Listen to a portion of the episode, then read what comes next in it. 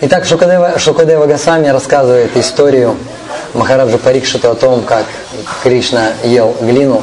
Однажды мальчики прибежали, им еще не было трех лет.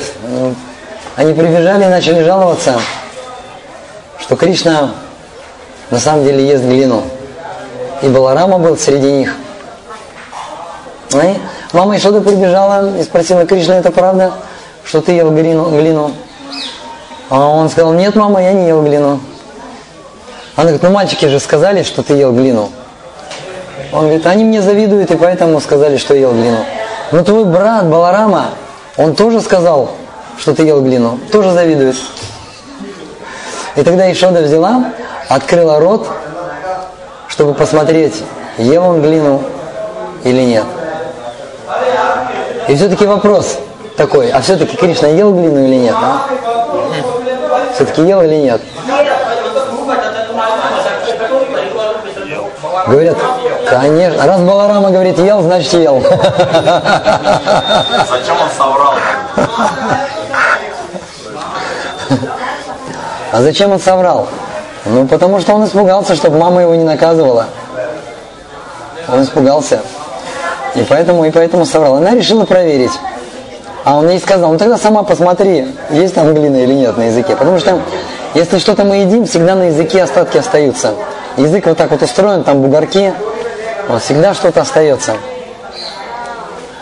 Если не верите, можете попробовать. Есть глина, можете вот так вот, можете поесть ее и потом посмотреть на свой язык.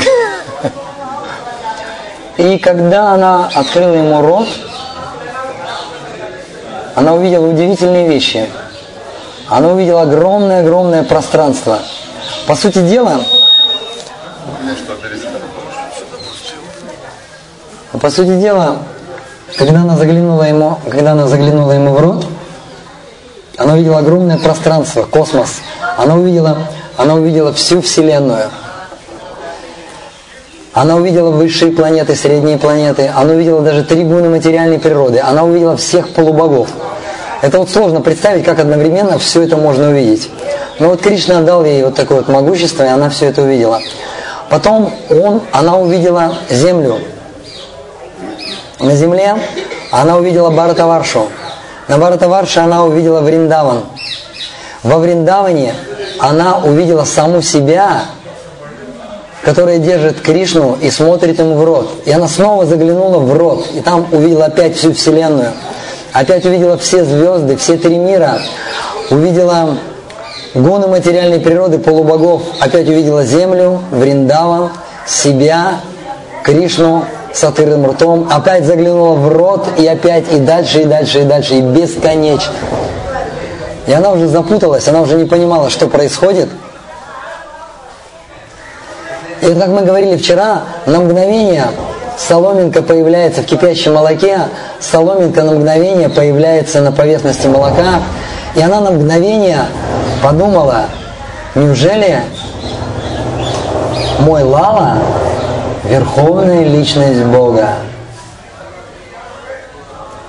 И потом она посмотрела на Кришну, и в этот момент Кришна сладко зевнул и закрыл свои глаза, и любовь ее переполнила – и она тут же, вот эти все мысли о том, что Кришна Бог, она сразу их откинула. И она подумала, ну какой Кришна Бог?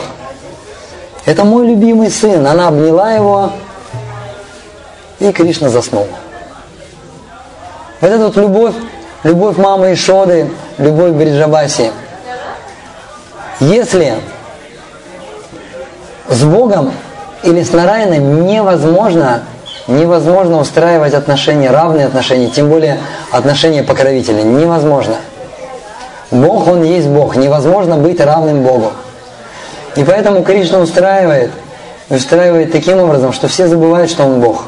И тогда вот эти вот отношения, они становятся близкими. И вот эта вот огромная дистанция, вот это вот, вот это вот почтение, благоговение, оно мешает, оно выступает вот этим препятствием к развитию вот этих вот близких отношений, как Кришна друг или Кришна ребенок.